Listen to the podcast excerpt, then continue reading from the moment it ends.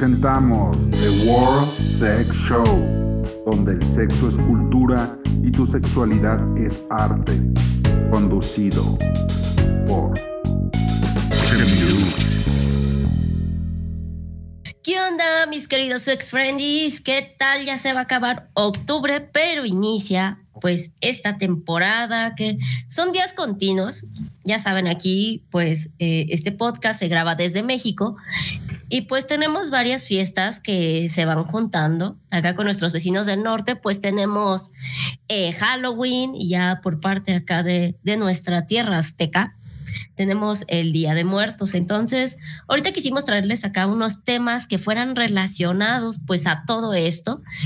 Y si alguien que nos escucha aquí ya nos lleva escuchando de algunos otros podcasts o incluso yo el primero, el de la presentación, cuando decidimos iniciar este proyecto, quiero pensar que por ahí le sonará el nombre de Alejandro Stanislao. Bueno, a ver, para quien no, ahí va de nuevo eso. Pues cuando yo estaba pensando retomar este podcast, andaba entre que sí, sí, que sí, no, que sí, aquí, bueno, no retomar, sino retomar la locución. El podcast es algo nuevo. Eh, pues yo voy con mi amigo, con Alejandro Stanislao, y pues ahí entre su tercer ojo, la consulta con el tarot y todo esto, me dijo, anímate, Aquí las cartas, los dioses, todo esto, los elementos están diciendo que es el momento en el que te pongas las pilas y lo hagas. Dije, va. De ahí pasó que le comenté este proyecto a, todos mis amigos que están colaborando acá en el podcast de World Sex Show. Y pues aquí todo inició pues por una consulta, una orientación mágica. Por eso aquí va el tema del podcast. Vamos a hablar acerca de qué es pues esto que se nombra, se refiere como Wicca. Y para eso, obviamente tenía que ir con Alejandro y decirle, no te quiero a ti. y dijo, ¿cómo? Le dije, sí, no, no, no te quiero a ti, a ti te quiero para otra cosa. Ah, bueno, aparte de lo que todos ya saben, o sea, para otro podcast aparte. Le dije, mándame a alguien porque él es sumo sacerdote de una cofradía aquí en la Ciudad de México. Le dije, mándame a alguien que nos cuente, que nos platique qué es esto de Wicca. Y pues sale luego, luego, pues ahí sí nos están escuchando algunos de sus alumnos, de sus estudiantes, eh, de sus fans, se sabe cómo es. Entonces me mandó a una hermosa brujita, bruja de segundo grado, que nos va a acompañar hoy, pues para eh, sacarnos muchas dudas, tabús acerca de qué es Wicca. Entonces, quiero dar la bienvenida a Arieti. Hola, muy buenas noches. Espero que todos se encuentren muy bien. Muchas gracias por brindarme este espacio y wow, ahora entiendo cómo llegué aquí. Ah, Este, gracias por la confianza. Sí, soy Arieti, mi nombre mágico es Soteira. Y exactamente como bien dijiste, soy sacerdotisa de, segundo grado en formación de la Cofradía Huica Luna Azul. No, al contrario, muchas gracias a ti por aceptar la invitación y acompañarnos aquí. Pero entonces, a ver, mi estimada Arieti, ¿qué significa Wicca? Porque muchas personas de repente lo escuchan y se van a aquellas remembranzas de las brujas de Salem o si se van, si no son lectoras, se van a la película de Hermanas Brujas. ¿Qué es Wicca? Ok, Wicca es una religión o una estructura eh, espiritual neopagana. Sí, sí nos remontamos a las viejas brujas porque resulta ser que Gerald Garter Gardner, que es este, quien forma esta religión, quien la estructura, pues la Wicca fue desarrollada en Inglaterra eh, en la primera mitad del siglo XX más o menos por 1954 viene presentada. Eh, hay una serie de estudios que hace Gerald Gardner acerca de las prácticas que se hacían en la época de brujas. ¿No? Sí se fue a estudiar toda esta época medieval y más antigua con una tendencia hacia el druidismo, porque una parte interesante es que pues cuando llega el cristianismo, que se convierte en catolicismo en Europa, empiezan a perseguir a todas las religiones paganas que existían en el territorio. Entonces, cualquiera que fuera pagano y que estuviera profesando cualquiera de estas tradiciones espirituales ancestrales, venía considerado bruja. Entonces, pues esa es la línea que se va a investigar esta parte de, bueno, quiénes eran las brujas y empieza a investigar toda la parte histórica junto con Dori Valiente, empiezan a descubrir toda la parte arqueológica, antropológica, se empiezan a juntar con personas del segmento y así es como estructuran lo que sería la Wicca moderna. Y la Wicca se basa en lo que eran las religiones paganas, porque hoy en día se convierte en un neopaganismo porque no podemos saber al 100% cómo se hacían las prácticas antes de esta cacería de brujas y cómo se han ido desarrollando históricamente todas las tradiciones espirituales, pues también el paganismo en esta nueva fase, que por eso es neopaganismo, porque estamos posteriores a, eh, nosotros ya estamos descubriendo lo que había, redescubriendo algunas cosas, pero también modificándolas y actualizándolas. De ahí que viene este neopaganismo. Y bueno, la Wicca es la estructura que hace específicamente Yera, donde están establecidas pues nuestras tradiciones, eh, también nuestros dogmas, mm, también toda la parte que tiene que ver en específico con la realización de los rituales y la veneración a las deidades. No sé si con esto logro cubrir tu demandante pregunta, porque pues sí, la Wicca hay que estudiar toda una historia, pero si lo hiciéramos de manera breve y resumida, es una religión que la lanza Gerard Gardner, que retoma los conocimientos de las antiguas tradiciones del paganismo y por eso es que muchos le llaman la antigua religión, porque vendría precisamente de los orígenes desde la mitología. Ah, sí nos resumes muy bien, gracias. Aquí otra duda. Eh, ahorita refieres las, la palabra deidades, entonces, eh, estar en la religión Wicca no es solamente creer en un ser en específico, sino en varios. Y bueno, aquí va también completo de la pregunta. Este está mucho como que el conocimiento genérico eh, del que no estamos en desconocimiento, sinceramente. de que también se relaciona mucho con eh, los elementos naturales. Yo ahora sí que por Alex, que tengo un poco de noción de Écate, pero Écate también qué onda con este, qué onda con la religión Wicca. Wow, buenas preguntas interesantes y complejas, ¿eh? déjame decirte. Este, mira, una parte que dijiste que tienes desconocimiento, pero ya tienes mucho conocimiento. Que acabas de decir que la Wicca habla de procesos y situaciones de la naturaleza. Muy diferente a la creencia que se tiene desde algunas otras perspectivas que desafortunadamente ligan a la Wicca con la bruja y la bruja con el demonio judio-cristiano, que para nosotros no existe esa entidad. Pero tiene mucho que ver con lo que tú dijiste, la Wicca sí tiene que ver con esta parte mágica, brujesca, estregonesca de la magia natural. Nosotros somos una religión duodista, o sea, tenemos la deidad en femenino y la deidad en masculino. Para nosotros la diosa y el dios son energías primarias, generadoras y complementarias que existen en cada uno de nosotros en diferente proporción según hayamos trabajado, pero también existe en la base primaria de la generación de la naturaleza misma. La complejidad surge cuando hablamos de una diosa de los mil rostros y, y una triple diosa que siempre es lo mismo, pero es complejo. Entonces, si hablamos de la diosa en la parte femenina de la deidad y su triplicidad, hablamos de la juventud, la madurez y la vejez, que por eso tenemos la diosa eh, Fanchula, madre y anciana. Y por la otra parte tenemos al dios astado como un dios padre generador también de la parte de la naturaleza, de que pone la semilla, del que cuida. Eh, y de posteriormente al hablar de una diosa de mil rostros, significa entonces que todas las deidades femeninas que existen desde el paganismo pueden ser nuestras diosas.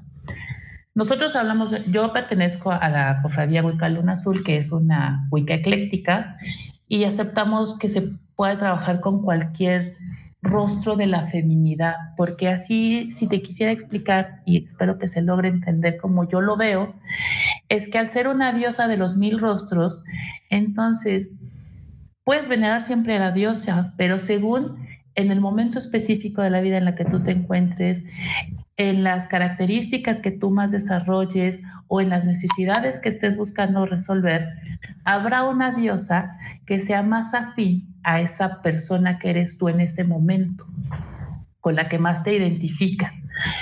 Y entonces eliges venerar esa, e, ese matiz de la diosa. No es que traiciones a la diosa, es que de esos mil matices que ella tiene, tú eliges trabajar con ese, te identificas con ese sin desconocer a la triple diosa y al principio femenino puro en su existencia. ¿Sí me explico en esta parte? Sí, sí, bastante. Entonces, de ahí que hablamos de deidades, porque lógicamente identificamos a la triple diosa, identificamos a Aradia como fuente también importante de investigación que se utilizó para la creación de la Wicca, sin embargo, entonces podemos aceptar a otras deidades que sean muy congruentes o afines a lo que estamos trabajando. En la cofradía Wicca Luna Azul ha pasado una cosa muy particular con Hécate, eh, con una diosa que Ale, este, Alulabris decidió trabajar y han hecho un excelente equipo y ella también tiene un poder inmenso y está muy, muy presente. No es la única diosa que trabaja la cofradía sin embargo, es una de las deidades que está y que en este momento histórico, como te decía, es la que está más fuerte, más presente y la que de lo que sentimos está en una situación energética de expansión. Sin entrar en contradicción con nuestra triple diosa, porque ella entra dentro de una triple no, no es, esto sí quiero aclararlo y qué bueno que aprovecho este espacio porque hay mucha confusión. Hécate es una diosa triple también, pero no es la triple diosa eh, que vemos desde la Wicca, porque como dije al inicio, o sea, la diosa Wicca es la parte de la vida de Fanchula, madre anciana, mientras que Hécate es una diosa a, sí misma que tiene tres caras, pero nunca es anciana. Y son sus fases diferentes a las que se manejan desde la triple diosa este, Wicca. Ah, ya me quedó más claro. Por eso también es que luego en el altar de la cofradía luego están también poniendo otras otras representaciones femeninas. Mm, no tiene mucho que me acuerdo que hicieron una ceremonia de ofrendas para una eh, deidad que era algo como eh, de, descendencia eh, afrodescendiente, eh, se me fue ahorita su nombre, porque hasta eso me acuerdo que también Ale estuvo pintando amuletos con, con la cara de esta deidad, pero tenía algo así como, ay, es que se me fue su nombre y no, no quiero decirlo mal porque qué tal si le escucha esto a él y me pega. sí, este, sí, ya ubico quién, quién me estás diciendo que trabaja con esta Lebo, Marie sí. Sí, Marie sí, justamente. Ok, Marie Lebo no es una deidad, funcionan de una manera un poco diferente. Sin embargo, exacto, sí, eh, vamos a darnos a la parte práctica. Sí, sí se pueden manejar diferentes rostros de, ya sea de deidades o de figuras energéticas importantes. Porque sí aceptamos, respetamos y podemos devocionar a todas estas creaciones energéticas históricamente aceptadas o que hasta algunos de nosotros podríamos proponer, sí. La diosa que se tiene muy presente, por ejemplo, es Bridget, cuando inicia el año y ahí también se hace Invol y hay una celebración específica a la cual están pues cordialmente invitados para que tengan un acercamiento también. Y, y de ahí puede ser muy, creo que lo que acabamos de tocar es importante porque exactamente nos da la, facilidad de, de, ver que podemos tener diferentes deidades según el proceso y también según el tipo de ritual que se está efectuando. Aquí otra duda que me surge es que si bien ahorita mencionaste que en tu religión no hay este una representación del mal como la hay en las religiones católicas o cristianas que podemos mencionar como el diablo, Satanás, Lucifer, dependiendo el tiempo, pero generalmente estos tres eh, títulos. En el Wicca, eh, si hay alguna representación del mal o simplemente es una energía, pasa omiso o, o nada es completamente negro ni completamente blanco. ¿Ahí qué onda? Ahí tienes toda la, respuesta. Nada es completamente negro, nada es completamente blanco. Desde la parte mágica no hay un color, porque también está esta tendencia, ¿no? Decir es magia blanca, magia negra. Y en realidad lo que se identifica como magia blanca o magia negra, negra perdón, es la intención, una intención de creación, de, de, de, ayuda o de salud contra una creación de destrucción, de dañar de eliminar, ¿no? Entonces, lo que importa para nosotros es mucho la intención con el que se utilicen las herramientas y los procesos mágicos. ¿Cuál sería nuestra visión del mal si quisiéramos buscar alguna o entender alguna? Bueno, pues nosotros nos basamos en la regla de tres veces tres. Todo lo que hagamos se nos va a regresar por triplicado. Entonces, si hablamos de creación o destrucción, si yo ocupo mi energía, mi magia, mi conocimiento para destruir algo o alguien, pues se me va a regresar por triplicado. Entonces ahí viene como que la enseñanza y el castigo, ¿no? Porque se va a regresar en algo que obviamente me duela. No significa que un ejemplo muy burdo, y, quiero que por favor se entienda como burdo simplemente para especificar la situación. O sea, si yo hago que alguien se tropiece por la maldad de que me cae mal la persona, si se me va a regresar por triplicado, no me voy a tropezar. Por lo menos me voy a romper el pie y eso me va a enseñar a respetar al otro. Y aparte el perder movilidad a lo mejor es algo para mí muy importante porque puede que yo sea una persona que se dedica a correr o a hacer competencias. Entonces hay que tener mucho cuidado de nuestra parte porque donde pongamos nuestra intención, a la hora que regrese por triplicado, nos generamos o autogeneramos el daño. Ahí es donde podría existir el punto como de maldad o de castigo. Creo que por ahí se entiende más o menos al diablo, ¿no? Es un, una entidad de castigo. Ah, ok, pero entonces es algo más digamos, energético que uno mismo se ocasiona o genera, más no es en el Wicca una, una representación, eh, pues como tal a, a, las otras comunes, que es alguien rojo con cuernos y, y ya, ¿no? Sí, claro, no, no tenemos una, una entidad que va a venir a hacernos del mal, así clara, clara, no. Y de hecho, ese personaje con cuernos pues está tomado de nuestras deidades, ¿no? De la parte de nuestro dios astado, que es efectivamente, es un, hombre o un semi-hombre con cuernos que cuida y protege la naturaleza, que es Carnunus, es un dios que vive en el bosque, y de ahí se toman representaciones que también para generar históricamente al personaje del demonio, del diablo. Aquí sí hay muchísimo de, de proceso histórico, porque como mencioné al inicio, toda religión que existiera antes de la conquista católica cristiana se convierte en enemiga y por lo tanto, pues lógicamente se van a utilizar sus símbolos como pues como parte de generar el mal o al enemigo, ¿no? Que, que hay que destruir. Sí, pues una cuestión igual de conquista cultural pues forzando unas ideologías sobre las propias a donde llegan a conquistar, ¿no? Claro, claro, claro. Desafortunadamente, exacto. Pero sí, así fue históricamente. Y una parte muy interesante que creo del neopaganismo que es de considerar es que tenemos que entender que hay una historia previa antes de que nosotros llegáramos a este mundo. Entonces hay referencias que a lo mejor en inicio no entendemos y sí es importante ir a estudiarlas más en su parte histórica, antropológica, para comprender cómo, cómo nacen y cómo se van transformando hasta nuestra actualidad.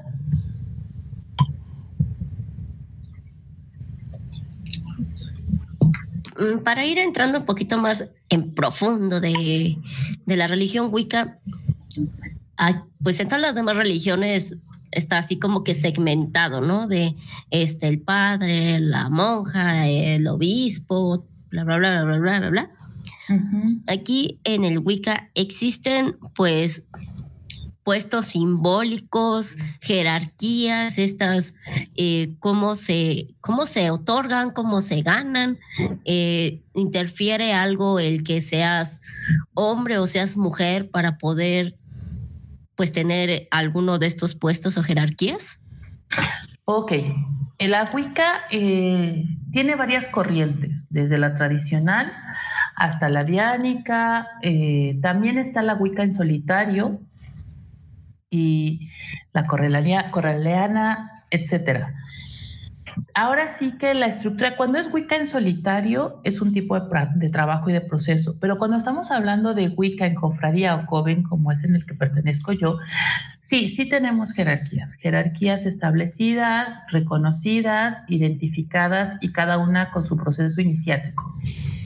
Sin embargo, nuestras jerarquías están prioritariamente basadas en el conocimiento y en experiencia.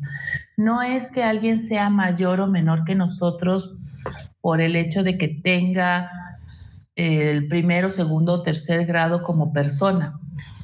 Se le reconoce que si ya tiene un grado mayor al mío es porque tiene más conocimiento, es porque tiene más proceso personal, es porque tiene mejor manejo de la energía, porque ha trabajado por más tiempo.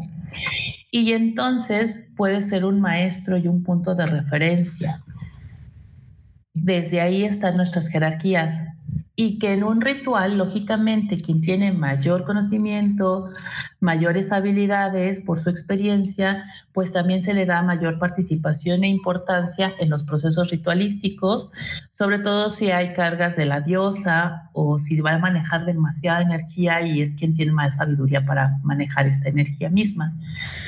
Pero ya lo que tiene que ver con un proceso de ritual, y si ustedes asisten a una ceremonia Wicca, todos nos vestimos iguales porque desde esa parte todos somos iguales, todos tenemos el mismo nivel de importancia, cada uno reconoce que tendrá sus habilidades, sus características, pero al final de cuentas todos nos reconocemos importantes y reconocemos a todos nuestros hermanos.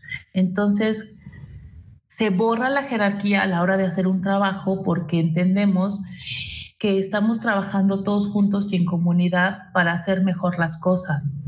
Y dentro de la estructura de la comunidad también nos hablamos entre todos normales, no es que tengamos de no, no le puedes hablar al sacerdote de tercer nivel o no te puedes acercar al sumo sacerdote porque están inaccesibles. No, no, al contrario, aquí todos interactuamos con todos, todos nos respetamos a todos y todos estamos dispuestos a, a ayudar desde nuestros puntos de referencia y de conocimiento a la hermandad.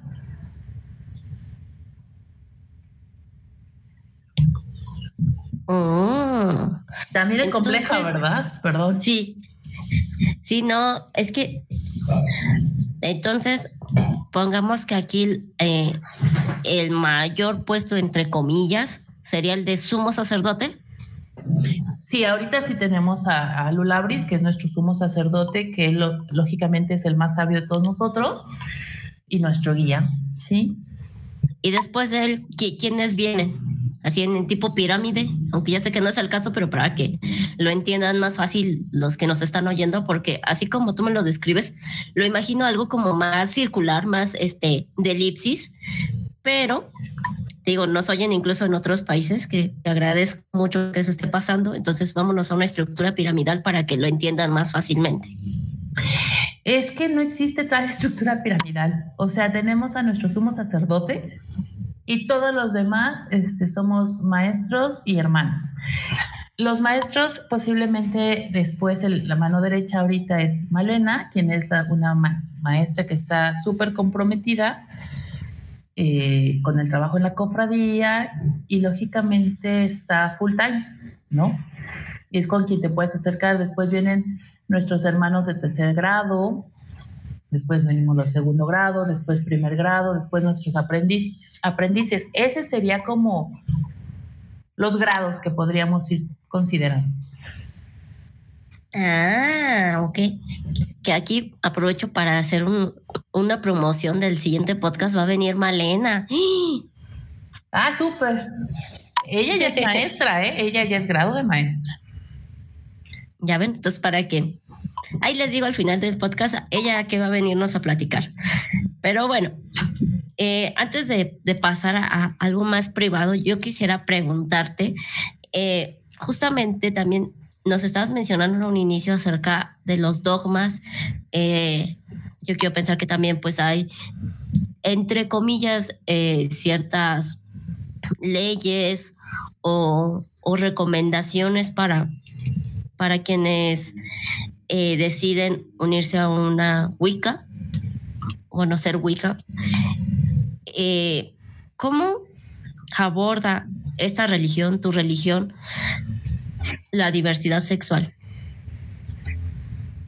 Pues desde la parte ecléctica, la Wicca ecléctica, eh, no es un tema, porque nosotros reconocemos la masculinidad, feminidad como principios de creación y como decía anteriormente, que están en cualquier ser vivo, porque tampoco tenemos jerarquía con los seres vivos, o sea, no es que los animales estén abajo nosotros, nada. entonces reconocemos esta energía y magia, el poder femenino masculino en cualquier ser vivo. Pues ahora sí que la diversidad sexual son tus deseos, tus tus placeres. La Wicca reconoce el placer como parte de la experiencia de vida. Entonces, nuestra única regla hace el bien sin dañar a nadie. Entonces, si estás ejerciendo tu sexualidad en un disfrute y en un placer compartido, pues está bien. Sin dañar a nadie. Ah, ok, entonces, bueno, ahí, sin dañar a nadie, que no esté consensuado, Claro, no podemos dañar a nadie en el sentido de que no puede ser eh, algo que se haga forzado. Por ejemplo, los amarres que podrían existir en otras tradiciones para nosotros no están permitidos porque tiene que haber siempre la conciencia y el deseo de lo que se está haciendo. Yo no puedo someter la voluntad de nadie. Ah, ok. Yo, aquí preguntaba, o sea, eh, más en el contexto de práctica sexual, pero gracias igual por esa aclaración. Por eso nunca Ale me ha querido hacer un amarre. Nada más de Shibari. y el de Shibari porque es placentero, acá gozoso. ya ves, ese sí se puede hacer, ese sí. Sí, porque ahí también yo por ahí conozco este, a otra eh, bruja de la cofradía y ella este, hace unos años fue dominatrix, entonces dije, ah, entonces si, si ahí sus, sumisos sí quisieron que ejerciera fuerza, los lastimara, pero a final de cuentas fue por mutuo acuerdo, no entran en un acto de ir contra, pues, contra la religión como tal, ¿no? Exactamente, porque sí, claro, siempre que es un acto consensuado, ya cuando hablamos de consenso, ahí ya cambió toda la situación. Y también ahí hasta sabes las palabras clave, los límites, las negociaciones previas. Si hay consenso, no hay daño a nadie y se vale. Ok, entonces aquí, para dejar más en claro, en, en la cofradía, en el ser Wicca, eh, no, no es un pecado ser homosexual, eh, no merece castigo el ser una persona trans eh, o algo así por el estilo a comparación de otras religiones. No, claro que no, bienvenidos. Nosotros ni siquiera creemos en el pecado. Ay, eso me late. Mañana mismo te veo allí en la ceremonia. algún día, algún día. Siempre voy de betiche, pero, pero aún, no, aún no. No, sí que bello. Es que parte de nuestra tradición espiritual es exactamente esta autenticidad, este encuentro con uno mismo, este encuentro con la naturaleza.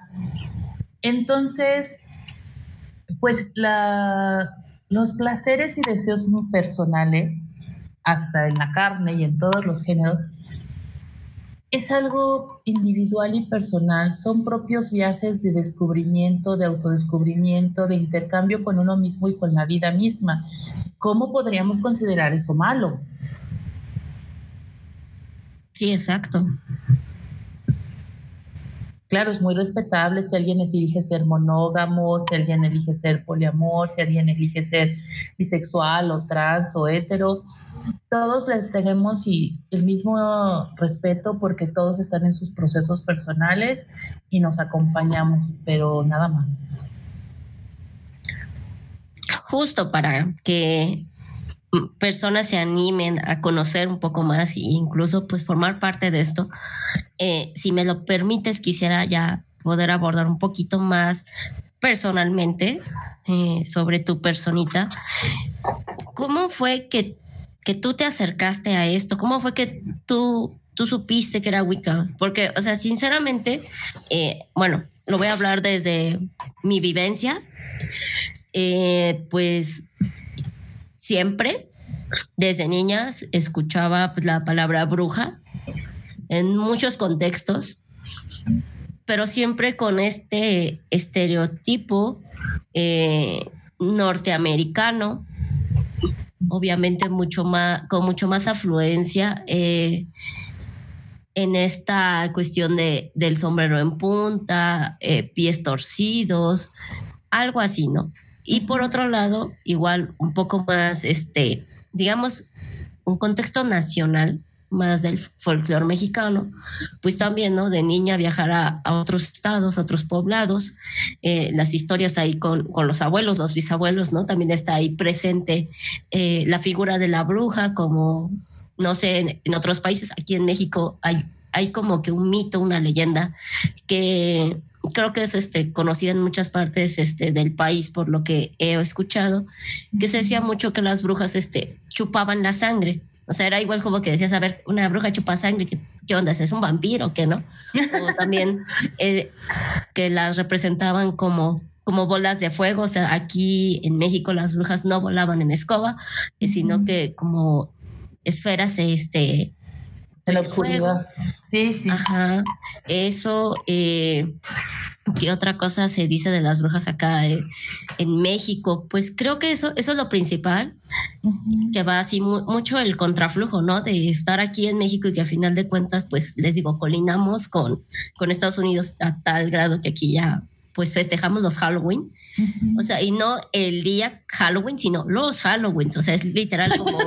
Toda la semana. Sí, exacto. Como cinco días antes del 31, cinco días posteriores, se hacen las fiestas, que aquí les dicen Halloween, de disfrazas y todo esto, ¿no? Entonces, pues eh, mínimo a mi experiencia, a mi vivencia, eh, siempre estuvo la palabra bruja como tal, ¿no? Eh, una representación, pues ya te dije, de, las películas, alguna de los libros, otra de la herencia hablada, pero pues ya empecé a, discernir pues lo que era este, el Wicca, la Wicca, hasta hace unos años que es cuando conozco a Ale, pero pues en tu caso, o sea, ¿cómo fue este acercamiento? Porque mm, sin querer este apresurarme, pero eh, pues México es un país eh, principalmente reconocido como católico. Eh, yo en lo personal fui bautizada, entonces aquí como que todos empezamos con, con esa religión impuesta, en lo que vamos pues descubriendo cuáles son nuestros verdaderos ideales, creencias o, o cuestiones por el estilo. Ok, este, mi caso creo que entonces es muy sui generis porque de nacimiento soy italo-mexicano, entonces mis tradiciones son mixtas. De la parte de donde proviene mi familia es del imperio, del ex imperio austrohúngaro. Las brujas son una cuestión, fíjate qué diferencia. Las brujas, entre más fea, más buena y va colgada en la cocina porque trae abundancia y protección. Y ahí es un contexto diferente el mío. Este, desde la parte materna mexicana, mi abuela pues tampoco es pura mexicana, también tiene sangre europea y también tiene tradiciones medio ambiguas, como la mayoría de nosotros, porque nacimos con esta multiculturalidad. Ay, perdón, se me lenguó la traba. Este, y entonces ella pues sí nace en un origen más católico sin saberlo porque es bruja, porque hace muchísimas cosas para hacer desde la limpia, desde curar de espanto, tés y brebajes, bueno, los dominaba de una manera excelsa. Eh, entonces obliga a mis papás a que me bauticen. Mi papá era Krishna, no, no era católico, lo obligaron a ser católico para poderse casar. Entonces, pues aunque no creyeran, tenían que hacer los protocolos y me tienen que bautizar y casualmente mi padrino de bautizo es un nahual. Entonces, yo toda la vida he estado en contacto con la parte mágica. Yo no tengo primera comunión, no tengo confirmación, no tengo estructura católica, no tengo pensamientos. Mis papás eran medio hippies y uno de sus amigos, este, que pues bueno, murió en los movimientos que hubieron subversivos en aquellos años, tenía de apodo el diablo. Y esto es bien, bien chistoso porque mis primas, que ellas sí habían tenido orígenes, pues sus papás eran católicos y toda una estructura convencida, les encantaba espantarme y me gritaban, es que ahí viene el diablo, ahí viene el diablo. En la noche en el patio se metían corriendo a la casa porque venía el diablo. Y yo era la única loquilla que salía corriendo para encontrarlo porque yo quería verlo y jugar con él. Entonces mi estructura mental está un poco fuera del contexto católico. Desde muy niña he estado en esta parte de la magia. Conocí el mercado de Sonora, hacíamos hechizos en casa, nos hacíamos limpias. La iglesia era meramente un proceso cultural al que se tenía que ir cuando alguien se bautizaba o se casaba. Entonces, pues no, no tuve ese proceso. Después yo me mudé a Europa, viví ocho años en Europa y mi familia italiana igual. Decían tener tradición católica, sin embargo tampoco eran católicos, no iban a los eventos católicos más que fuera una situación de solicitud social. Igual ahí Fíjate que la parte italiana de la brujería, esas sí les gustan mucho las maldiciones. Ahí sí tengo que decirte que ahí aprendí ese lado. Les encantan las maldiciones. A, la, bruja italiana también es muy mala, ¿no? La estrega, no, no. Creo que la, mexicana es más buena onda. Entonces, regreso a México después de varios años. Me voy a hacer un, una feria de oráculos, había, que estaba organizando la cofradía Huicalón Azul me gané un premio por tener el nombre más exótico y me regalaron dos entradas, fui con una amiga y mm, en este proceso fue de... Mm, conozco a un chico que estaba dando ahí un sacerdote que estaba dando tarot, me lee el tarot. Eh, platicamos un poco de que yo también leía el tarot y que me gustaba todo esto. Y me dijo, ¿ya te diste cuenta que estás en medio de puras brujas? Y yo así de, ay, no, no, ni siquiera me sabía. Yo vine aquí nada más por un evento cultural. Y yo, sorpresa, me doy cuenta de que todas las personas que están ahí son brujas, son wicca, este, viven normalmente y naturalmente su tradición espiritual y su magia. Y la verdad tengo que decirte lo que yo vi a Alejandro cuando estaba echándole el tarot a alguien y yo lo vi desde lo lejos y me impactó. O sea, la energía que emana, el carisma. Yo quedé, voy a serte bien honesta, y Alejandro esto ni siquiera lo sabe, así que si escucha este podcast, bueno, se, enterará de cosas. Abran bien los oídos, viene chisme. Yo cuando lo vi, aunque es un chico, pues la verdad, joven, me impactó, no me pude acercar a él. No tuve el coraje de acercarme a él, me dio miedo. No pude o sea, sentí toda esa energía que él traía y se me hizo demasiado grande, así como cuando encuentras algo exquisito en la vitrina y no lo quieres ni tocar para que no se rompa, algo así. O sea, su presencia fue impactante para mí.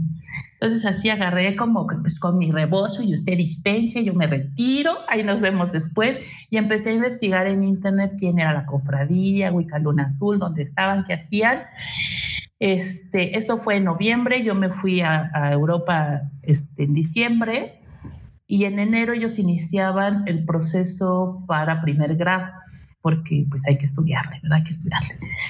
Entonces yo desde Europa, yo así de, me quiero inscribir, pero es que había que hacer el depósito y yo lejísimo, y cómo hacer el depósito y no podía transferir y mi tarjeta quedó bloqueada porque me cobraron tres veces un boleto de avión que no podía desbloquear. Ay, no, fue un asunto. Yo creo que estuve acosándolo al pobre hombre por una semana. Y de yo sí quiero, yo sí quiero, por favor, pero tenme paciencia, estoy reservando. Y él, sí, sí, tranquila, cuando vengas, ¿no?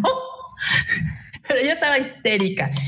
Y, además yo no sabía que, hablaba con él en, los WhatsApp, ¿no? Yo nada más lo acosaba diciéndole que tuviera este, paciencia y que yo sí iba a llegar y que súper comprometida y todo. Y a través del tiempo, conforme lo he ido conociendo, lógicamente pues ya bajó esa ansiedad, ya, ya, ya, estoy mucho más tranquila, ya puedo acercarme a la platicar tranquilamente, ya no me tiemblan las piernas, ¿no? Sigo reconociendo que es un hombre lleno de magia, eso sí. Pero como te puedes dar cuenta al final del discurso, o sea, yo lo que encontré en la cofradía fue una hermandad. Yo no, yo cuando estaba en Europa, pues la Wicca, yo decía, ay, eso que esos nada más son niños jugando a ser brujas, ¿no? Ah, y, y, yo creo que es una visión que mucha gente tiene, ¿eh? porque es como que no la percibimos hasta donde realmente es yo me metí porque quería estar en medio de brujas. Ya que estuve ahí, ya que empezamos a estudiar, hacer los procesos, hacer los procesos iniciáticos, entrar en interacción con los elementos y conocerme a través de esta interacción y entender más la vida, pues me di cuenta que es un camino maravilloso porque es ir reconociendo la vida misma, los elementos de los que está conformada la vida y entender que no es nada más hacer el hechizo. Si no hay una intención clara, el hechizo nunca va a funcionar. Y para tener intenciones claras es bien importante tener un proceso de claridad personal, individual.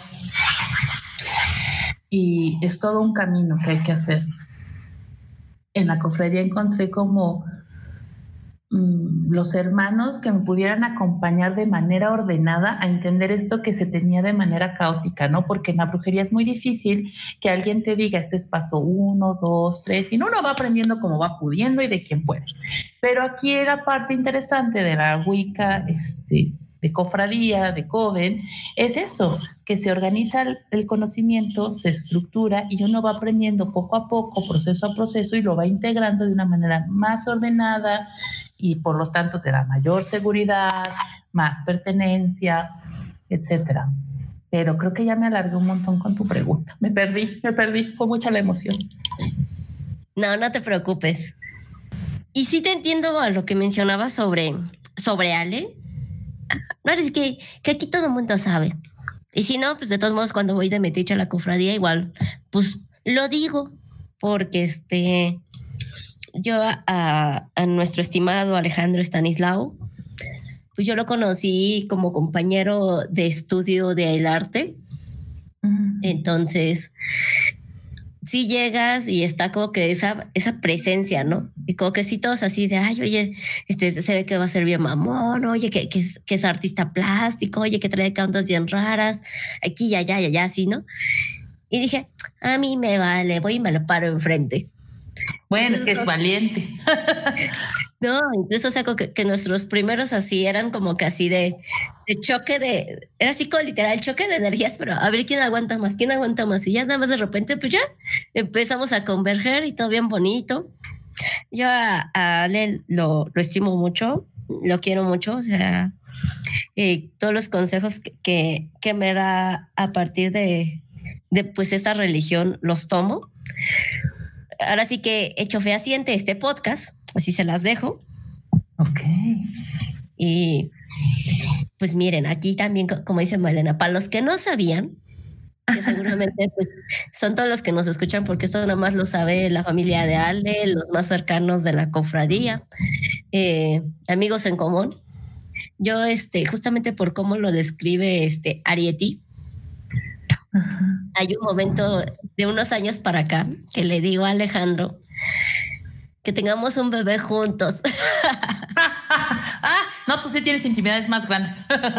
sí, entonces le digo, soy mi donante de esperma, entonces andaba con que no y no y no. Y luego le dije a sus papás y sus papás le dijeron, sí, dando su nieto. Entonces ahí también me anda ayudando a su papá. Ella, ahora que no tiene mucho, que fue su cumpleaños, me dijo, aún no. Le dije, ¿aún? Dice, déjalo, pienso un poco más. Le digo, sí, no hay bronca. Yo tengo como otros 10, 15 años de fertilidad y tú vas a seguir siendo fértil hasta los 90, no hay, no hay problema. Claro, y toda una hermandad que los apoya para que la magia fluya. Así que tus 15 años pueden ser hasta más, no te preocupes, no te preocupes. Sí, no, por, eso cuando les dije que también le dije, oye, ¿se puede hacer un amarre? Y se me queda viendo y me dice, no te voy a hacer un amarre y menos si es un amarre para mí. Y yo, ok, qué cosas, qué cosas. Ay, qué cruel. sí, no, pero es que después lo tienen que conocer a Ale. En verdad, después lo conocerán. Ahorita pues quería como que siguiéramos hablando de este trasfondo de qué, de qué es Wicca, porque a final de cuentas, este, esto forma parte de él y por ende, pues ha tenido mucho que ver conmigo. Les digo, o sea, el podcast fue por, por, una, por una lectura casi, casi. A mí me pasa que eh, la primera persona que me echa el tarot, que me lee el tarot, era un alumno de él, amigo, amigo de los dos. Entonces fue así de, wow, dije, no manches, o sea, como que muchas cosas ahí se, se revelaron. Y posteriormente cuando me animo a decirle a Ale, le dije, oye, yo quiero ir a la cofradía que me, me lean el tarot. Y él, ah, pues está fulanita, está sutanita, está perenganito, ¿con quién vas a querer? Le digo, no, quiero contigo. Dice, eso ya lo sé, pero ¿con quién quieres que te lean, ¿quién quieres que te lean las cartas? Y yo, no, que tú me las leas. Ah, bueno, sí está bien, corazón. Ya no.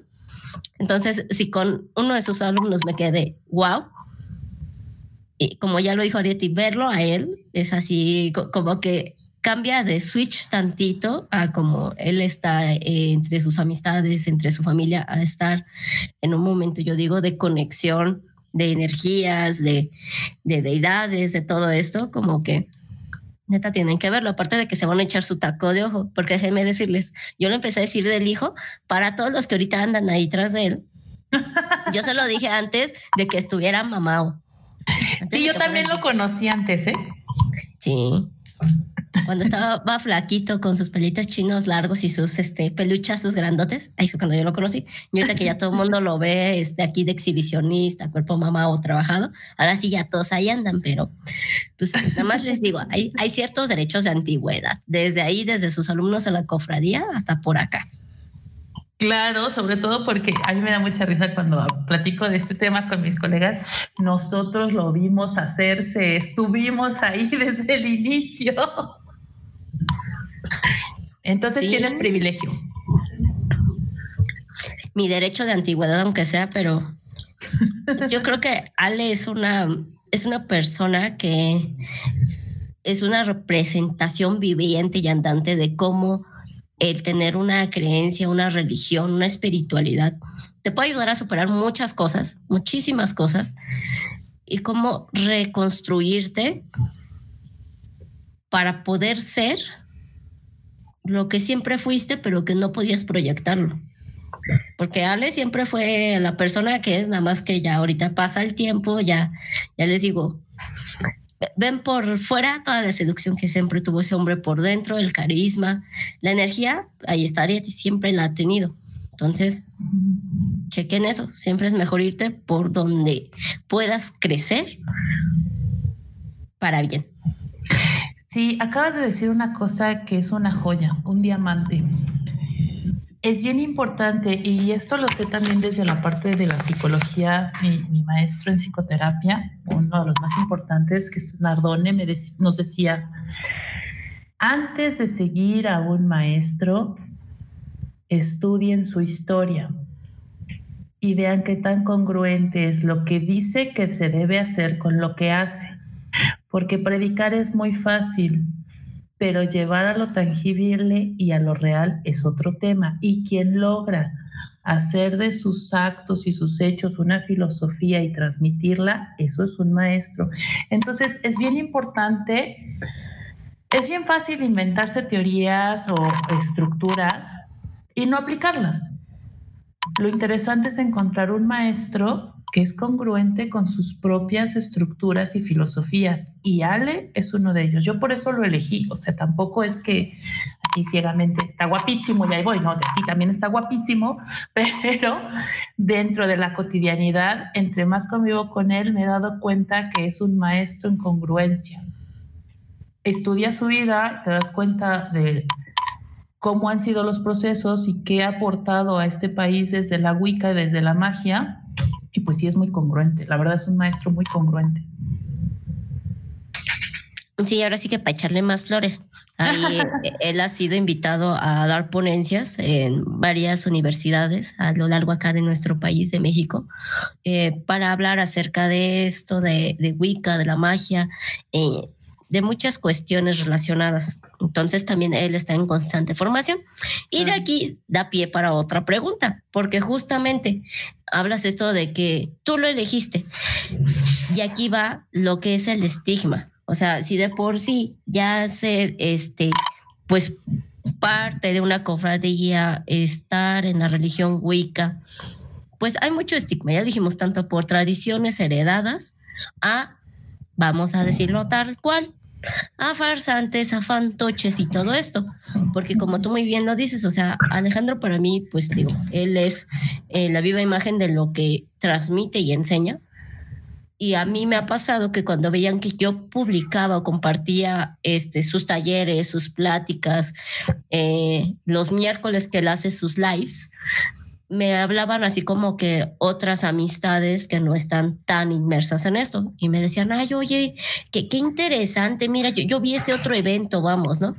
Y ya veía y pues este sí, saldrí, sí salía unión de bla, bla, bla, bla, bla, eh, cofradía, este eh, no voy a decir los nombres porque si no, yo sé que de por sí eh, puede haber ahí problemas, entonces digamos que por ahí me mencionan otras tres o cuatro, algunas igual lideradas por, digamos lideradas, así lo vamos a poner entre comillas, lideradas por hombres, otras por mujeres, entonces este, yo veía yo entraba a sus páginas de, de, Facebook y pues sí veía así como que, ah, oye, esto está interesante, pero este, como que esto no, me macha, como que esto tampoco, o, resultaba que a lo mejor eh, uno de los maestros que allí estaba eh, era conocido de alguien más y yo así de, ay, te vas a dar esto, pero yo lo he visto en persona, ya hace otro desmadre, o este, o dicen que de, la, de las enseñanzas más antiguas, pero como que se parece más, sin desmeritar, parece más a un colectivo,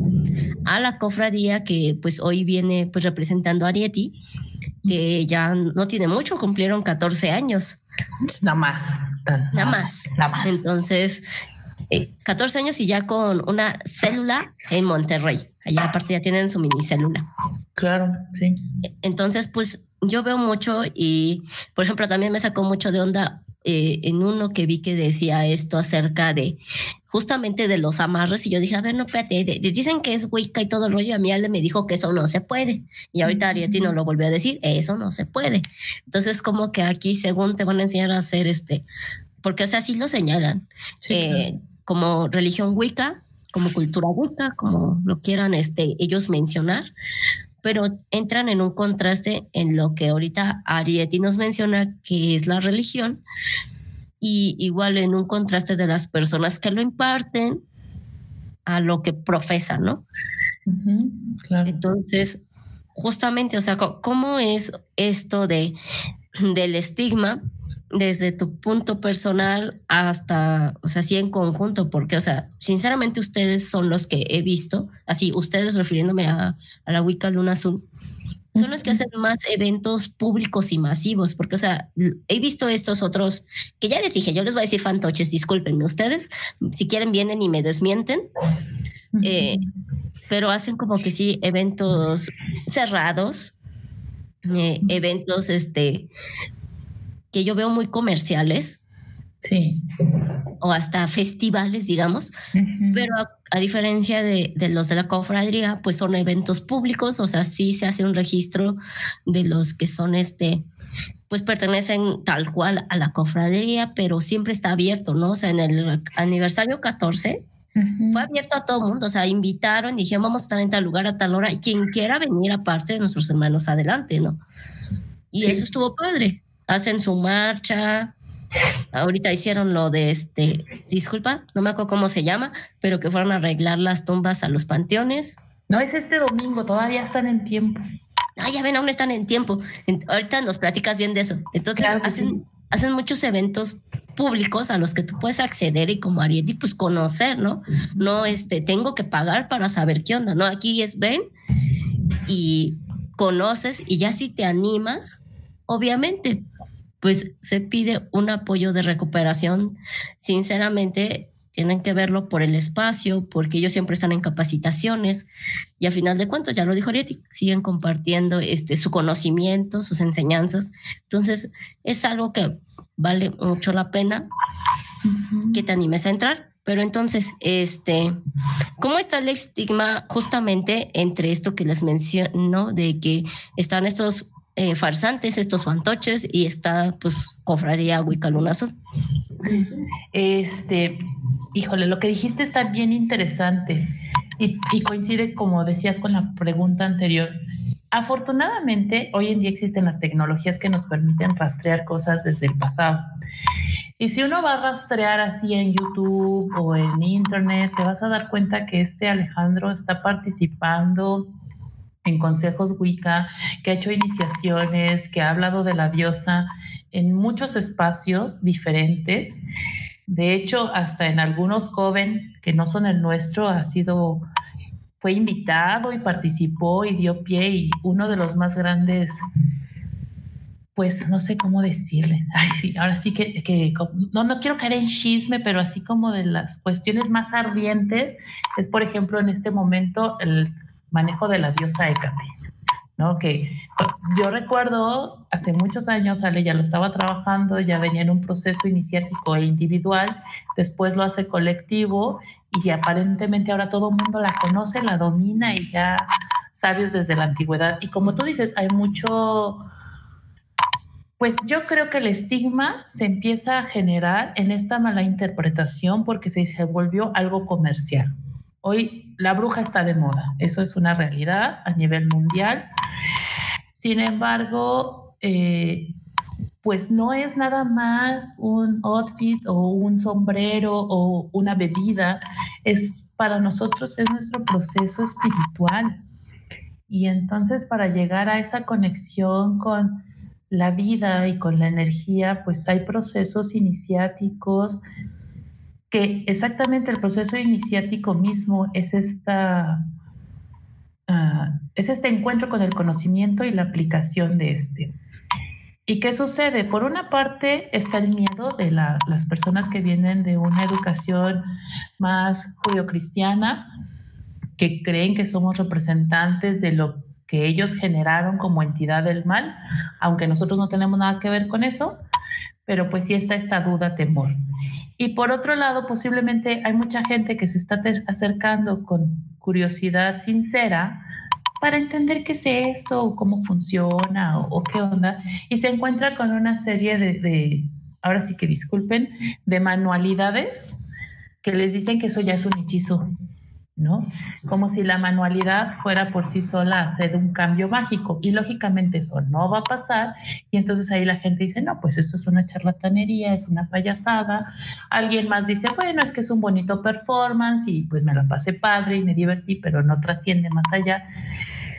Y lógicamente quien estaba buscando la parte espiritual, la parte de conexión, pues cuando se acerca a este tipo de situaciones, se confunde más.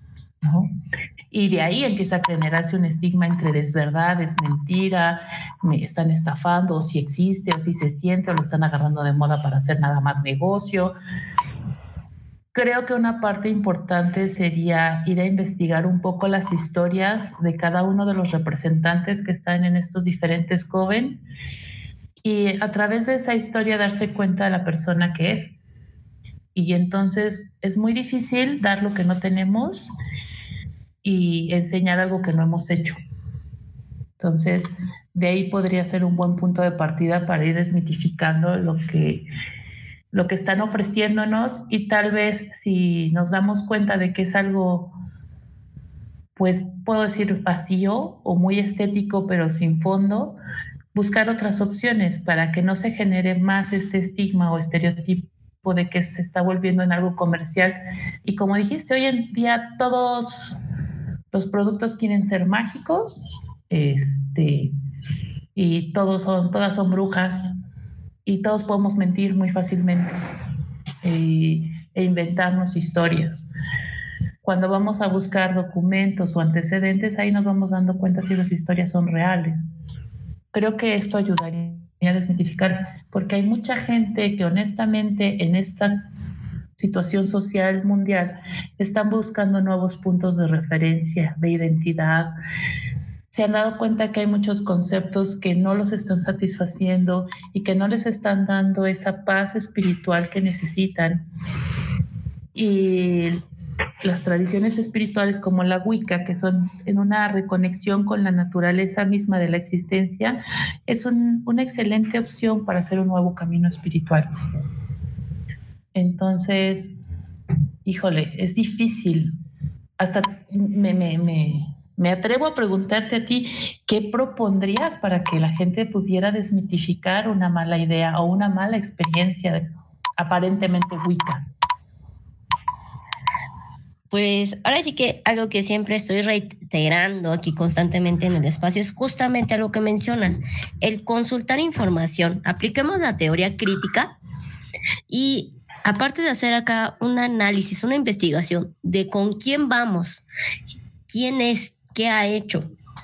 Ok, si no lo quieres hacer, adelante, es tu decisión, pero si no, también vete con las recomendaciones, con el boca en boca. O sea, sinceramente, eh, pues yo les puedo decir a Alejandro, o sea, si lo buscas en internet vas a saber la, la mayor parte de su vida pública. Eh, yo personalmente sí recomiendo su trabajo, sí le he mandado a varias amistades a lecturas, a sus talleres, en cuestiones de amuletos porque a mí me han ayudado, me han servido y porque yo conozco su historia. O sea, yo he estado allí en parte de su formación los últimos siete años que lo conozco. Entonces igual, pues si me llega alguien y me dice, oye, está esto y esto y esto, y es algo que yo ya he hablado con, con Ale o que yo he visto cuando he ido a su cofradía, es como de, este, no sé, igual mira, te recomiendo, si quieres, pues sí, ve al evento de esta persona, pero ¿qué crees? Esta otra cofradía va a tener otro evento el siguiente mes, la siguiente quincena, acércate y pues ya comparas y ves, pues este, ¿qué onda, no? Con quién te sientes más cómodo, con quién te sientes más a gusto, porque si nos vamos a un dicho popular acá en México, que miren, que curiosamente nosotros mismos no lo decimos. El mexicano, la mexicana, somos huevones. Eso dicen. eso dicen. Eso dicen. Y lo malo es que eso dicen los mismos mexicanos. Entonces, yo sé que va a ser difícil que a lo mejor todos nos vayamos a investigar, a desmenuzar, oye, este fulanito de tal dice que es sumo sacerdote. Ah, vamos a ver. Ah, fulanita dice que es bruja y que ya estuvo aquí, estuvo allá, ya estuvo allá. Y que te pongas a buscar, a investigar si en verdad estuvo ahí y ha hecho lo que dice. Yo sé que no lo van a hacer todos. Entonces, si aquí, por ejemplo, dicen, oye, pues este, no me acaba de convencer la cofradía Wicca Luna Azul, ok, entra a Facebook, busca cualquier otra, ve a conocer dos o tres y luego vas y conoces esta cofradía y ya me dices qué onda. Porque, o sea, sinceramente, desde la cuestión energética, aquí sí está presente, en otros lados, que pues no ha faltado cuando me han convencido de ir a alguno de estos eventos, y se ve más la intención del capitalismo a esto. Porque también algo que me agrada de esta, como Arieti lo mencionó, que es esta multiculturalidad, porque en otras cofradías me pasó que una amiga se quería unir a otra y, y le dijeron que tenía que dejar todo de lado. todas, este, ella, su familia eran testigos de Jehová, que tenía que dejar muchas cosas de lado, este, que tenía que dejar ciertos procesos, todo este rollo. Entonces, algo que me gusta de aquí es que, por ejemplo, o sea, tú llegas independientemente si es Alejandro, es otra persona, si te pregunta, o sea, si vas a una lectura de tarot, a una limpieza, a una consulta de, de runas, de huesos, de ancestros, creo que sí se llaman así, este... Sí, sí. Eh, no te dicen, tienes que dejar de fuera tu creencia y, y decir acá un nombre de alguna deidad, aunque sea vacío para ti, no, o sea, aquí es cuál es este tu creencia, cuál es tu religión y mínimo, en mi caso, es así de que este yo soy devota de la Santa Muerte, entonces llego y Alde siempre me hace de pide eh, en nombre de la Santa Muerte y a la vez en nombre de Hécate.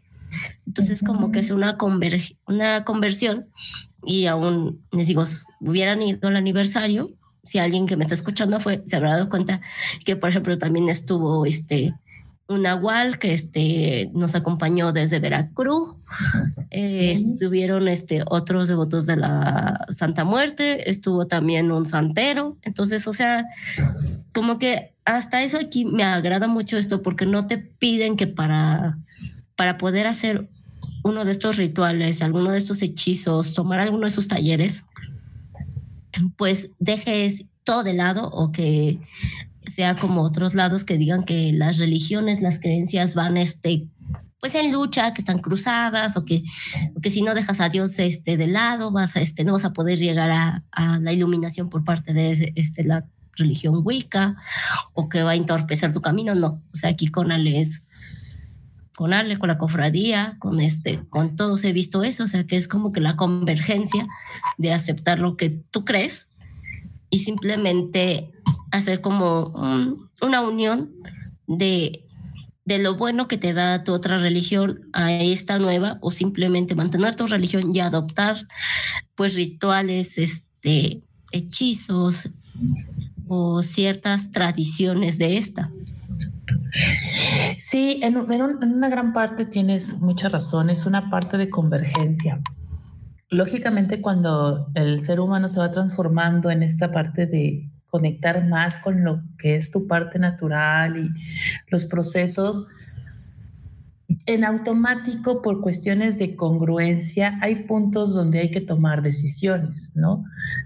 Porque se contraponen completamente las visiones o las estructuras y pues dentro de esa lógica, o sea, como seres humanos no podemos ser dos cosas, dos cosas opuestas al mismo tiempo porque entraríamos en un lenguaje psicótico y en lo que seríamos.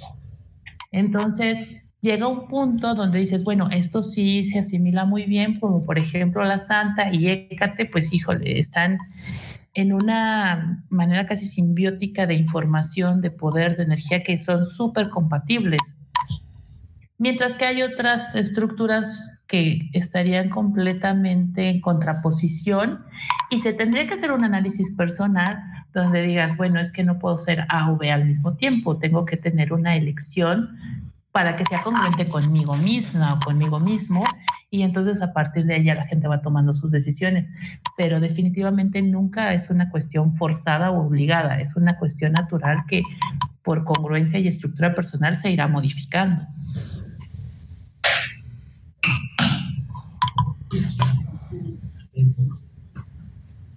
Ahorita justamente mm, en esta cuestión de la globalización mediática por las redes sociales, yo quiero saber cómo es la afluencia en, la cofradía. Yo cuando voy, o sea, sinceramente siempre, pues, este, veo a cierto número de personas que son los que eh, están ahí dando un servicio, esto o el otro. Cuando son los eventos, y ya veo muchísimos más. Pero cómo ha ido cambiando el número de personas que se acercan, ya sea para eh, formar parte y adoptar la religión o como, como una servidora que, que va eh, por cuestiones de consultas, de orientación, ha aumentado, ha disminuido, digamos, de la pandemia, un año antes de la pandemia como que para acá, porque igual, no sé tú, pues yo vi que en la pandemia como que igual aumentó mucho esto, yo, yo veía, me salían mucho las bombas así en, en Facebook de lectura de tarot a distancia, este, que hagamos eh, rituales de meditación o cosas así. Entonces, aquí cómo se ha visto en específico la cofradía Wicca Luna Azul respecto a esta globalización web. Wow, bueno, la globalización web sí tienes, este, tienes mucha razón, junto con lo que comentábamos en el tema anterior, pues al ser algo tan comercial, pues se, aprovechó ¿no? la, la época de pandemia para lanzar muchos medios comerciales. Afortunadamente, eh, la cofradía se va actualizando, o sea, antes no existía eso de hacer las reuniones online y algunos de nosotros, yo personalmente, me chocan. Me choca esto de hacerlo web, me choca que todo venga transmitido, porque es muy complejo, no porque no quiera, sino porque es muy complejo estar gestionando la cámara y la luz y que te vean y que al mismo tiempo estés conectada con la energía del ritual, pero también que la gente que está más lejos pueda sentir esta energía y esta conexión auténtica. Yo siento que se ha incrementado el número de seguidores. La hermandad está desde hace varios años en continuo crecimiento. Más o menos cada seis meses se abre, eh, bueno, es más, también en pandemia se abrió grupo de, de proceso de primer grado. Entonces, obviamente una vez abierto, pues se sigue con este proceso hasta tercer grado y nivel maestro. Antes se hacía cada seis meses. En pandemia me parece que nada más se lanzó una convocatoria en el 2020 pero nosotros hemos seguido en continua expansión. ¿Qué ha sucedido? Eh, a veces se ven a muchos sacerdotes y a veces a pocos por la misma pandemia, por los cuidados que han tenido algunos de ellos de manera individual, por las distancias y en ocasiones creo que todavía hoy hay muchas personas que no quieren arriesgarse a tomar transportes públicos ciertos días, ciertos horarios o que definitivamente prefieren evitarlos y eso a veces hace que la audiencia presencial disminuya. Sin embargo, la presencia virtual se ha incrementado muchísimo. Eso sí. Y en esta búsqueda, creo que hay mucha gente que está buscando comparar Coven para ver dónde se identifica y se siente mejor, ¿no? Y Ale ha tenido pues la paciencia, yo le diría, para generar mucho contenido que la gente se pueda estar también acercando a este mundo desde otros ángulos.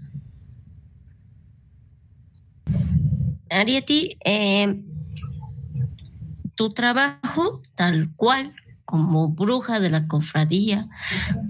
¿Cuál podríamos decir que es, bueno, igual y trabajo fue, una palabra muy, muy, este, eh, muy técnica, sino este, tu papel o, o, también sí, no sé si como... Servicio, podemos decirle. Sí, porque yo, o sea, sí he, visto que hay este, personas que toman eh, esta religión y la adoptan para sí mismos, fuera de eso. Y hay otros que sí veo que este, pues ofrecen servicios, entonces eh, tú lo adoptas para ti misma nada más o también si das algún este servicio. Mira, yo lo adopto para mí misma inicialmente, como te digo, yo siempre he estado en este mundo, pero últimamente por situaciones de la misma espiritualidad, yo en, en la cofradía soy sacerdotisa de Écate y Yécate es muy exigente. Entonces, a partir de ahí ha habido una conexión con los descarnados muy fuerte y me contactan. Entonces, hay gente que externamente se ha ido acercando a mí para pedirme contactar con personas que ya han partido y pues hago esos contactos. Entonces, dentro de la cofradía, mi servicio es servir a Écate como su sacerdotisa en lo que son sus procesos de, rituales, de servicio, de atención al altar, entregar ofrendas. Ahora que viene el Gran Deinón, también estar entre los sacerdotes que tenemos más actividad precisamente porque estamos en una situación de servicio. Y externamente, pues hago consultas para contactar con los descarnados. Bueno, también si alguien necesita tarot, eso sí, pero no es algo como que yo tenga, como que tenga changarro puesto, no. si me llegan, necesitan el servicio, yo encantada lo hago. Ah, ok, entonces con esto de descarnados, para quien aún diga, porque sí, sí, son, sonó fuerte, ¿no? Eh, pero entonces son personas que ya no están eh, de forma tangible en nuestro mismo plano existencial, personas que ya partieron. Sí, exactamente, personas que ya trascendieron y que dejaron algún asunto. Mira, a veces nos sucede que alguien trasciende y nos quedamos con muchas dudas o, o que tenemos la necesidad de dar o recibir algún mensaje. Y entonces, pues ya tenemos una sesión, hago contacto con ellos, se presentan y no siempre se presentan para contestar lo que uno quiere, ¿verdad? A veces se presentan para decir lo que ellos necesitan decir. Pero sí, ese es el contacto con la entidad. Podríamos llamarle directamente muertos para que la gente lo identifique más fácilmente, pero pues sí son los seres trascendidos. Y este tipo de, sesión, eh, ¿cómo cuánto tiempo te toma? Más o menos me toma una hora una sesión. Más o menos. Es como mi, punto de referencia. En algunas ocasiones se puede ir a hora y media, algunas ocasiones cuando el contacto es muy rápido, en 40 minutos. Ah, ok. ¿Y estas este, sesiones eh, las das igual ahí en la cofradía o tienes otro lugar tú en particular para poder hacer estas, este, bueno, para servir como puente? Quiero incluso verte así. Pues sí, sí, sí, suena un poco feo y rudo y de repente no me encantaba, pero lo he estado asimilando con el tiempo, de esta parte del puente, ¿no? Yo no, yo soy psicoterapeuta, tengo consultorio, entonces cuando necesito hacer estas sesiones porque alguien lo requiera, puedo adaptar el espacio para hacerlas. Ahí sin ningún problema. No, en la cofradía hago mi servicio, mi trabajo como sacerdotisa. Este, no sé si en algún momento decidamos abrir este servicio ahí en la cofradía, no lo sé. Es la primera vez que hablo del tema públicamente, porque tú me preguntaste. Yo muy educada contesto de buena voluntad. No, pues es que sí es algo que yo creo que muchas personas este, nos ha pasado por la mente. Y pues mira, si, si aquí yo ya sé que, que este, está toda esta energía, pues estaría interesante igual abrirse a la experiencia. Entonces ahí si alguien nos está escuchando, pues una de dos, vamos a poner los datos este, directos de Arieti para que si gustan vayan a su consultorio o se lo pidan a Alejandro y que ya esté también el servicio ahí. Porque justamente, ¿qué otros servicios? O sea, independientemente de quién lo sé, ¿qué otros servicios se dan allí en la cofradía? Ok, de los que me acuerdo, porque son muchísimos, pues está todo el trabajo de oracular, que es lectura de huesos, lectura de tarot, lectura de runas, mm, de agua. También tienen los servicios de creación de amuletos, de baños de sal, de baños mágicos, de velas, velaciones. Eh, hay diferentes tipos de rituales y de procesos para pues traer, generar ingreso, generar amor, amor propio, para resolver situaciones específicas, situaciones de salud, acompañamientos, alineación de chakras, corte de ataduras, de estos procesos kármicos que nos arrastramos y que no nos sueltan y que sabemos que ya no queremos estar ahí, pero que necesitamos soltar. Bueno, pues hay todo un proceso desde el corte kármico, las limpiezas, la creación de nuevos objetivos, el acompañamiento en, lograr estos nuevos objetivos. Son algunos de los servicios que recuerdo, porque hay, hay muchos. Sí, son bastantes de estos. Pues miren, yo ya eh, mi lectura de tarot, esa es a fuerzas eh, mínimo la anual. Ya en unos mesecitos me tocará ir con Ale, aunque igual y lo hago antes. Eh, también esto que mencionó Arieti de, del corte de, ataduras, también ya me lo hizo. Eh, lectura, no, no, perdón, eh, limpia de los cuatro elementos también. Ok. Este, yo me he quedado con ganas, no he podido, pero he querido tomar también de, de todos los talleres que dan. Ahorita igual que Arieti nos, nos cuente un poquito más de todos los que dan, pero yo el que he tenido ganas de tomar ha sido el de magia con velas, no he podido por los tiempos, clases en línea, ya saben, y de los amuletos, uy no, si les contara qué, qué, qué cosas, qué cosas. Ahorita el último que que le pedí a Ale fue este, porque tienen que checarlo, neta, chequen las redes sociales de la cofradía. Luego hay como que ciertas cosas, igual Ariel te explicará mejor, yo lo voy a hablar acá como este Bill Chilanga, este, que la luna, los astros, las estrellas y no sé qué tanto más se alinea, como que queda que para que esos días ellos puedan curar, crear un amuleto. Apenas fue este uno para para el dinero. Eh, ellos lo dijeron en otra palabra más bonita y lo promocionaban más bonito, pero para que todos nos entendamos, era para el dinero, era acerca de esto de, este, de los oros, acá la villita dorada, un amuleto para traer siempre con las llaves, este, la cartera. Eh, te daban la oración y todo, y, y Ale veló los amuletos y la vela eh, varios días, incluso eh, ellos mismos en sus redes sociales muestran el proceso para algunos amuletos, o sea, no es así como de que ya este lo, lo quité del clavito, te lo enseñé, me lo puse tantito en las manos, dije quién sabe qué cosa entre dientes y ya te lo vendí. No, aquí es de ah, necesito tu nombre, necesito esto, este, ¿sabes qué? Van a ser tantos, tantas lunas llenas, tantos días de velación o así o así, y ya después te avisamos cuando esté ese, ¿no? También hay otro por ahí que salió por, ay, ¿qué era? Se me fue el nombre exacto, pero también fue uno que sacaron para el amor, para la sensualidad, que es este, un corazón rojo, es una botellita. Ah, sí. Sí, que ese Ale, pues sí, puso varias cosas, entre ellas puso este, algunas cuestiones que forman parte de animales y él lo aclaró en sus redes sociales que las había conseguido de una manera, pues digamos, amigable, las había conseguido de una este, amiga del veterinaria, entonces habían sido muestreos conseguidos de, de animalitos que, entre comillas, pues eh, habían servido para, para otras cuestiones, pero que como tal no fue una cuestión, eh, pues digamos, brutal, sino que él buscaba la forma de luego pues conseguir estos elementos de la forma menos agresiva. Eso y y ya es lo que ahorita le he pedido, igual.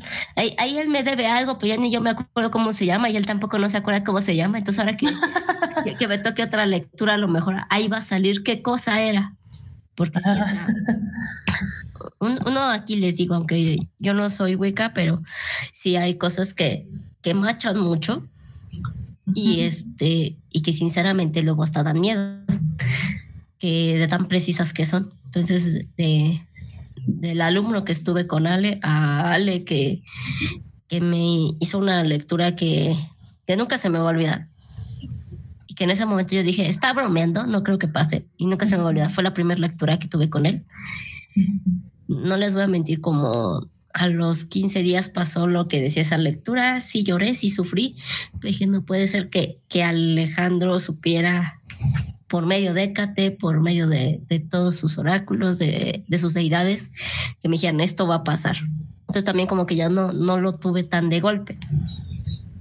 Pero entonces, ¿qué otros talleres dan ahí también, Ariete? Aparte de estas iniciaciones para eh, entrar a la religión Wicca, ¿qué más hay?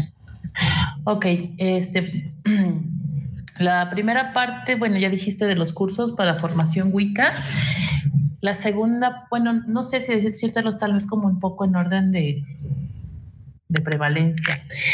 Para formar también están los cursos para la devoción a la diosa Hécate y hacer el sacerdocio con la diosa Hécate acercarse más a ella y entenderla.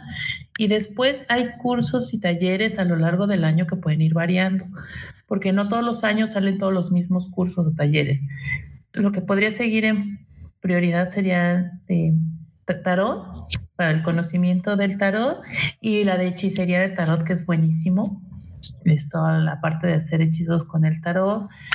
Eh, a lo largo también hay Depende, como tú dijiste hace un momento, dependiendo la luna, la época del año, la energía, cómo está, pues pueden ir surgiendo los talleres adecuados a esa época, ¿no? Que hay de magia hoodoo, de creación de amuletos de protección, de hechizos de abundancia o de riqueza, de fortuna, que son los que más le gustan a la gente, ¿verdad? Los de fortuna, los del amor. Eh, hay creaciones de saco majo, hay para trabajar también lo que son la parte de los muñecos y las muñecas hechizadas y encantadas. También, ahora que por ejemplo nos vamos a acercar, a, ya está, estamos ahorita en la época de Samhain, donde son todos los hechizos de quitarnos todo lo que nos pesa, agradecer todo lo que fue, protección, purificación y después vienen los de Yul, que son de la creación de las intenciones para el próximo año, de generar nuestros deseos, de trabajar con otro tipo de, seres. También ahorita hay que, es el proceso ideal para encantar las brujas. ¿Te acuerdas que te comentaba al inicio de cómo la bruja desde la, el ex imperio austrohúngaro, la bruja viene considerada una figura de protección y de abundancia? Y también pues en Italia se considera igual, sobre todo en Italia del Norte, es una figura de protección y abundancia y es la figura que estamos trabajando también desde la Wicca y ya ahorita es un momento excelente para activar las brujas, para consagrar oráculos. En estos días ya talleres va a ser muy difícil porque estamos en todos los procesos de rituales, pero también si quieren hacer estas actividades, pueden subirse algunas algún ritual que se haga o alguna invitación para, para festejar um, Imbol, Yule, Samhain. Y ahí mismo, dentro de nuestro ritual, también se hace un, podríamos decir, taller, donde ya se está generando algo, ¿no? Y se está trabajando con algo. Entonces, esto es a lo largo de todo el año sí les recomendaría, si están interesados, pues monitorear la actividad. En Facebook es donde se genera más información y pues cuando cachen algo que les llame la, que les llame la atención, subirse al barco, aprovechar el momento, porque puede ser que no se vuelva a repetir hasta dentro de un año o que no se vuelva a repetir hasta quién sabe cuándo. Sí, completamente, porque si luego hay cosas que he querido hacer y ya no están. Pero bueno, eh, ¿nos podrías decir las redes sociales de la cofradía como tal? Sí, claro. En Facebook lo encuentran como Cofradía Wicca Luna Azul. Así todo completo. Eh, también la encuentran como el Templo de Écate en México, que pues están linkeadas un poco las dos y encuentran información mixta. Y en internet, este, página web es https dos puntos este, diagonal diagonal cofradiahuica con doble c punto com. Ahí ya aparece la cofradía Huica Azul y está la página pues de inicio, de acerca de quién es Alejandro Stanislao, de la historia de la cofradía, cursos, talleres, contactos y también se cuenta con una tienda de sobre todo material para hacer hechizos y también hay cosas muy bonitas que pueden servir para nuestros altares. Es muy interesante.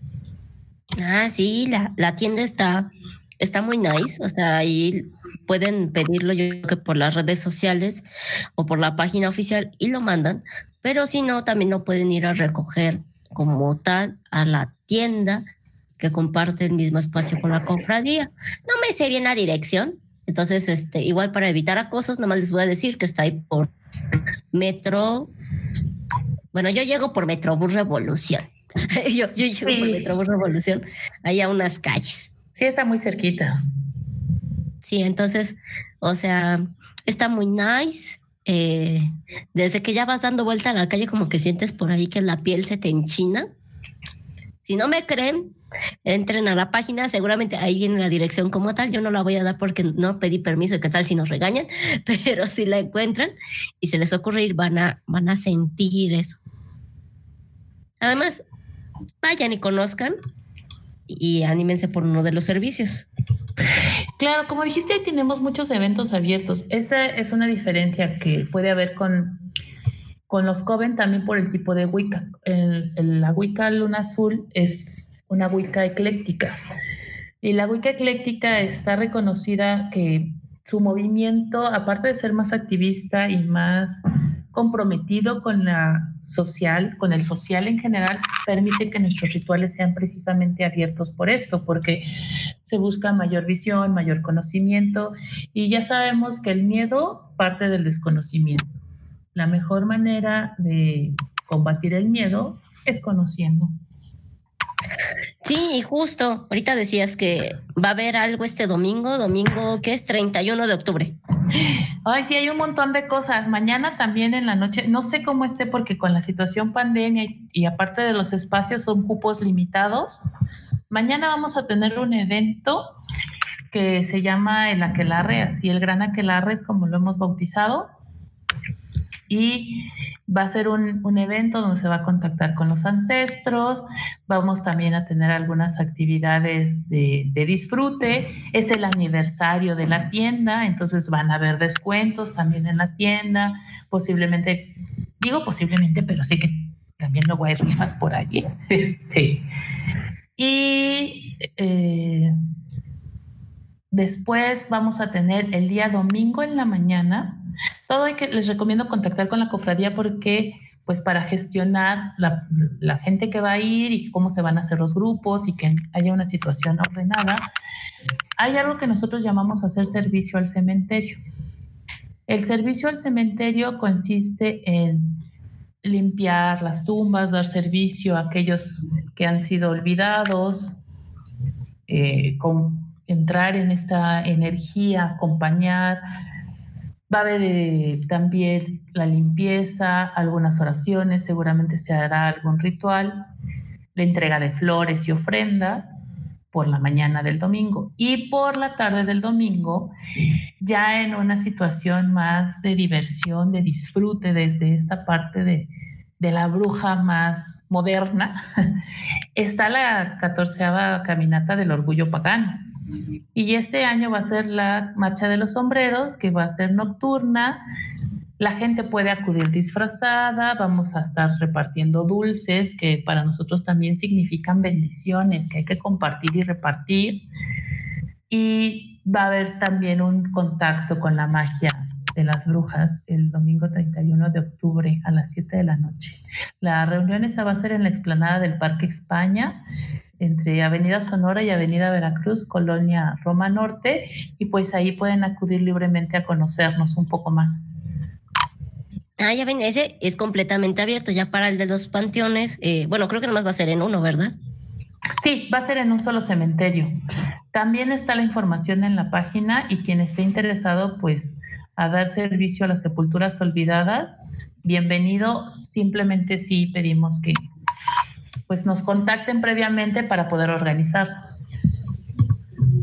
Sí, o sea, ya ven como este que eh, digamos que es un eh, evento pues social para quienes ya no están. Eh, y por las cuestiones aún de la pandemia, no vaya a ser que entren ahí al cementerio del panteón y ya no salgan, que tocó madera, esperemos que no. Entonces, este, tomemos esas medidas. Y ya para el otro, como es en Parque España, más abierto, dominguito por la noche, y ahí seguramente va a haber muchos Halloween. Claro. Pues vayan, se mojan un poquito de, de esta cultura, de esta religión, y Además, yo quiero apostar a que van a llevar sombreros muy padres porque apenas hace unos días justamente también tuvieron la consagración de los sombreros de bruja y yo vi varios y decía, ah, no manches, si tú viste este, vamos a dejarlo ahorita así de burla, eh, Harry Potter, este, la bruja traviesa, este, hermanas brujas, neta, neta, neta, los sombreros que hicieron para esta consagración, vas a decir, wow. Yo también dije, wow, sí lo van a aguantar y sí lo aguantan. Sí, el sábado en la, sesión que va a haber mañana vamos a dar una, nuevamente una explicación de cómo funciona el sombrero para nosotras y nosotros y nosotres. Este, y va a estar, va a estar muy interesante también. Ya ven, entonces, por favor, entren, aún tienen tiempo de el domingo poder conocer qué es pues ser Wicca, la Wicca, el Wicca, como quieras decirle, y aparte, pues dar un servicio social o por la noche irte a divertir. Claro. sí, no, por supuesto. y recuerden también, este, vamos a, postear por ahí en nuestras redes sociales este, la forma de contactar a Arieti para quienes gusten, este, pues hacer esta conexión con quienes ya no están. Yo de una vez le voy diciendo a Arieti que, que me vaya tomando en cuenta para, yo creo que sí, fin de año. Ok. Para ver, que saben que aparte cosas que yo pruebo, que me quiero animar, pues este, les comparto mi experiencia para que se animen, para que no se cierren a estas vivencias. También este, les voy adelantando el próximo podcast, como ya lo, ya lo mencionamos hace ratote, va a estar aquí Malena, es una de las maestras, como diríamos, en esto existe ahí, pero que para que los demás entendieran como la segunda a cargo de la cofradía, va a venir, va a venir para hablarnos de la magia sexual. Wow, eso es lo que les va a encantar a todos tus escuchas. Bueno, a mí también, ¿no? Pero. sí, vamos a estar hablando de la magia sexual, no de los amarres. Ahí luego tengo que buscar a, alguien más que sí los haga, porque sí lo pidieron, pero pues ya oyeron, en esta religión no se hace, pero vamos a buscar en otra que sí lo hagan.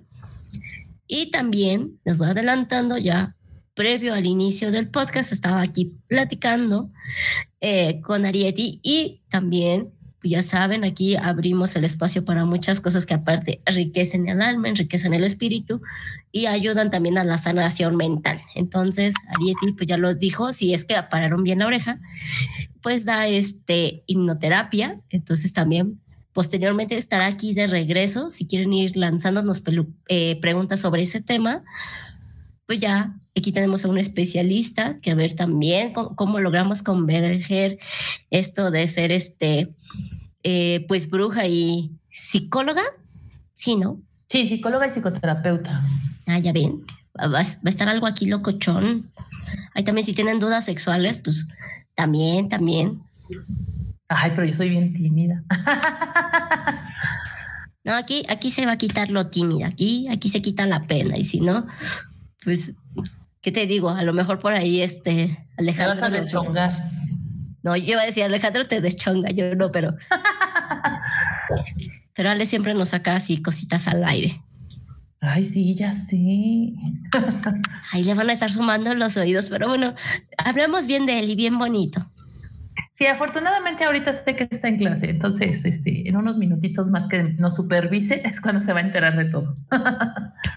A él le mandaremos un saludo y un besote y de todos modos, ya les dije, después lo vamos a traer, porque él tiene que ser el padrino de ya, cuando cumplamos un año, que ya no, ya no lo veo tan lejano. Pero aquí estará, aquí estará el buen Ale. Y pues no me queda más que darte muchas gracias. Eh, igual no sé si tengas este una red social pública que quieras dar para quien quiera ir conociéndote, para que se anime a esto de, de este, lo que viene siendo tu servicio, eh, ya digamos, específico, de contactar este, con quienes ya no están. Ay, pues no, no he sido muy pública precisamente por los lineamientos que he manejado hasta ahorita, ¿no? Pero te puedo dar un mail y si alguien está interesado en, esto, pues con mucho gusto ahí nos contactamos y nos vamos conociendo y ya accedemos a otras redes. Mi mail es bodoja con B grande, bodoja arroba hotmail.com. Va, entonces lo anotamos y si no, como les digo, aquí tenemos la privacidad, todo esto, le escriben a la cofradía Wicca y le dicen, oye, yo escuché que Arieti hace esto, yo quiero esto. Y a final de cuentas, una de dos, ya se empezará a dar el servicio ahí o ahí seguramente nuestra estimada eh, Magda hará la vinculación. Aquí también le mando un saludo a Magda, que nos estuvo ayudando a coordinar esta, este podcast y el que viene la siguiente semana. Sí, sí, muchas gracias también a ella. Sí, pues no me queda más que agradecerte a ti, Arieti, por acompañarnos. Gracias a la cofradía, en general, la cofradía de Huicaluna Azul, que pues este aceptó eh, la invitación para poder hablar de esto y que también va a estar aquí la siguiente semana. Y pues ya, nada más, algo más que quieras agregar. No, pues yo te agradezco muchísimo, muchísimo el espacio, la oportunidad, la confianza, el acompañarme y ayudarme con los nervios que los tengo a mil. Este, muchas gracias por esta experiencia, por haberme permitido sacar trapitos al sol que yo no sabía que iba a sacar nunca en mi vida. Y excelente tu podcast, he estado escuchándote muchísimo estos días y estoy fascinada, estoy fascinada con el podcast, con la interacción, con los temas, con tu voz. Sherlyn, muchas gracias por la oportunidad y te deseo no un año, sino por lo menos unos 10 de muchos éxitos. Ay, ojalá y sí, muchas gracias. Así que igual aquí todas las bendiciones y los buenos deseos. Como bien lo dijiste ahorita, este, en lo que consiste, pues se multipliquen por tres a, para ti. Ah, muchas gracias. Y pues ya, no nos queda más que desearles bonitas fiestas eh, comerciales o fiestas tradicionales, lo que decidas hacer, Halloween, Día de Muertos, diviértete, recuerda que estas fiestas, eso también, San domingo, la mañana, búsquenlo en las redes sociales de Cofradía Wicca Luna Azul y cuídense, por favor, no, no sobrepongamos nuestra seguridad y nuestra integridad ante estas fiestas, pero adelante, diviértanse. Y ya, no queda más que recordarles que pues esto es The World Sex Show, donde el sexo es cultura y tu sexualidad es arte. Así nos encuentran en Facebook y en Instagram. Y pues muchas gracias. Muchas gracias a todos. Buenas noches. The World Sex Show ha terminado. No te pierdas el próximo podcast.